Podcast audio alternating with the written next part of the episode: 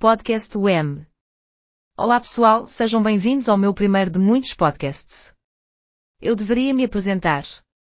Sou Paul Steen, um autor publicado de autoajuda, life coach certificado, mentor, influenciador motivacional, orador público e espero que em breve se torne sua pessoa de podcast favorita ou pelo menos uma parte regular de sua vida de podcast.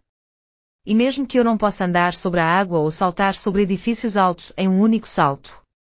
Eu sou único, assim como você. Tenho dias que são ótimos e dias que poderiam ser melhores. Mas felizmente dominei as habilidades para não permitir que nada seja maior do que eu. Olhando para trás, mal posso acreditar que essa declaração saiu da minha boca. Por favor, permita-me explicar. Por causa das situações à medida que cresci, carreguei muito ressentimento. E esse ressentimento muitas vezes traduzia em raiva, depressão, irritabilidade e ódio. Eu sempre fui um participante relutante do como eu acreditava então, em uma horrível montanha-russa de uma existência. Meu pai, entre outras coisas, tentou derramar gordura quente em mim, o que pode ter sido o início de minha jornada para o não. Porque eu jurei a mim mesmo que se alguém tentasse me machucar novamente, seria seu último ato nesta terra. Enfim, de volta a um pouco da minha vida. Passei por quatro experiências de quase morte, incluindo a possibilidade de ser queimado vivo e esmagado por um caminhão de 18 rodas. Meu irmão mais velho teve uma overdose e morreu. Perdi minha avó inglesa, a única pessoa que conheci que me amou incondicionalmente desde muito jovem. Devo acrescentar que pelo menos dois de meus avós americanos também o fizeram. Perdi meu querido amigo peludo de quatro patas, um híbrido de lobo chamado Wolf, depois de ser forçado a me mudar de casa após uma longa dispensa. Tive que deixá-lo na casa de um amigo. Ele morreu de insolação. Voltei para casa e encontrei minha linda esposa morta no chão por causa de um aneurisma e meu filho de 10 meses dormindo em sua cama. E então meus maravilhosos sogros tentaram todos os truques do livro, incluindo mentir, roubar meu contra-cheque e dois anos sendo drogado no sistema judicial para tentar roubar meu filho. E não vamos esquecer meu pai morrendo de desnutrição e desidratação porque ele havia dado procuração para minha sobrinha, que era viciada em crack e queria que ele morresse para se beneficiar financeiramente. Não estou contando coisas para sua simpatia, estou simplesmente apontando que posso não ter um S no peito.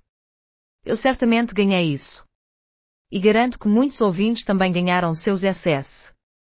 Além disso, revisitarei essas histórias e compartilharei algumas das maneiras pelas quais cheguei ao outro lado e como é importante para todos criar limites mentais e emocionais com o poder do não. Minha filha foi levada para fora do estado quando sua mãe se casou novamente. E não me deixou ter acesso a ela por anos.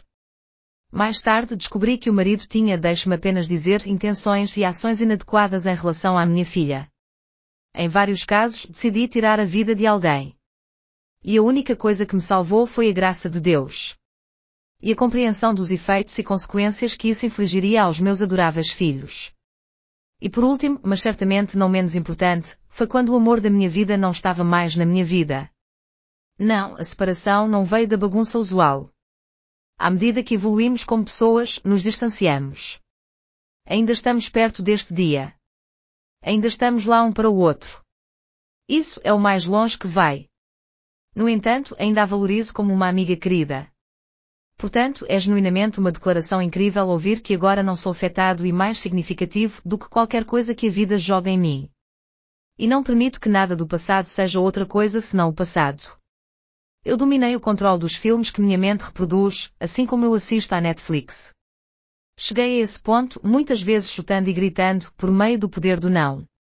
O poder do não, como gosto de chamá-lo, é uma ferramenta incrível. Porque toda a nossa vida depende do sim e do não.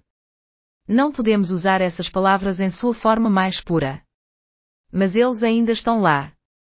E eles sempre aparecem juntos. Se você diz não para alguma coisa, está dizendo sim para outra coisa. E vice-versa. Você provavelmente está se perguntando o que não tem a ver com tudo isso. Reconhecidamente, eu lhe dei a versão curta. Eu comecei com a solução. E no final da minha jornada para uma calma constante. Se alguém tivesse me dito anos atrás que tudo era uma questão de não, eu teria dito, não, não é. Por favor, reserve um tempo para ouvir. Muito do que direi em sua mentalidade atual pode ser inaceitável, obscuro ou ridículo. Porque ao se afogar em um mar sem fim de tsunamis emocionais, é difícil acreditar que existe uma praia segura no horizonte. Antes de iniciarmos nossa jornada juntos, lembre-se de que não sou terapeuta, psicólogo clínico ou psiquiatra. Não pretendo tratar os chamados problemas mentais. Não estou sugerindo que você interrompa sua terapia ou medicação. No entanto, cheguei a este ponto de calma constante, com apenas uma ondulação momentânea ocasional, nunca tendo passado um momento da terapia ou tomando uma única pílula. Mas esta tem sido a minha jornada e todos chegam ao mesmo destino no caminho escolhido. Às vezes o caminho não leva a lugar nenhum e às vezes à vitória. Todos nós temos um começo. A jornada de todos começa no útero. Mas isso ainda não é o começo porque herdamos genes. E esses genes têm uma influência. A maneira como nossas mães se sentem durante a gravidez também nos influencia. Nosso ambiente, culturas, países e tempo de nascimento histórico também desempenham um papel. Passamos por situações e experiências à medida que passamos por uma série de desenvolvimentos. Aqui é onde escolhemos ser feridos ou crescer. Eu ouço alguém dizendo, Paul, eu não selecionei nada, essas são aflições permanentes, então devo ser para sempre como sou. Infelizmente, essa declaração é tão autêntica quanto você lhe dá o poder de ser. E o problema inicial que isso cria é que você precisará de mais mudanças de mentalidade.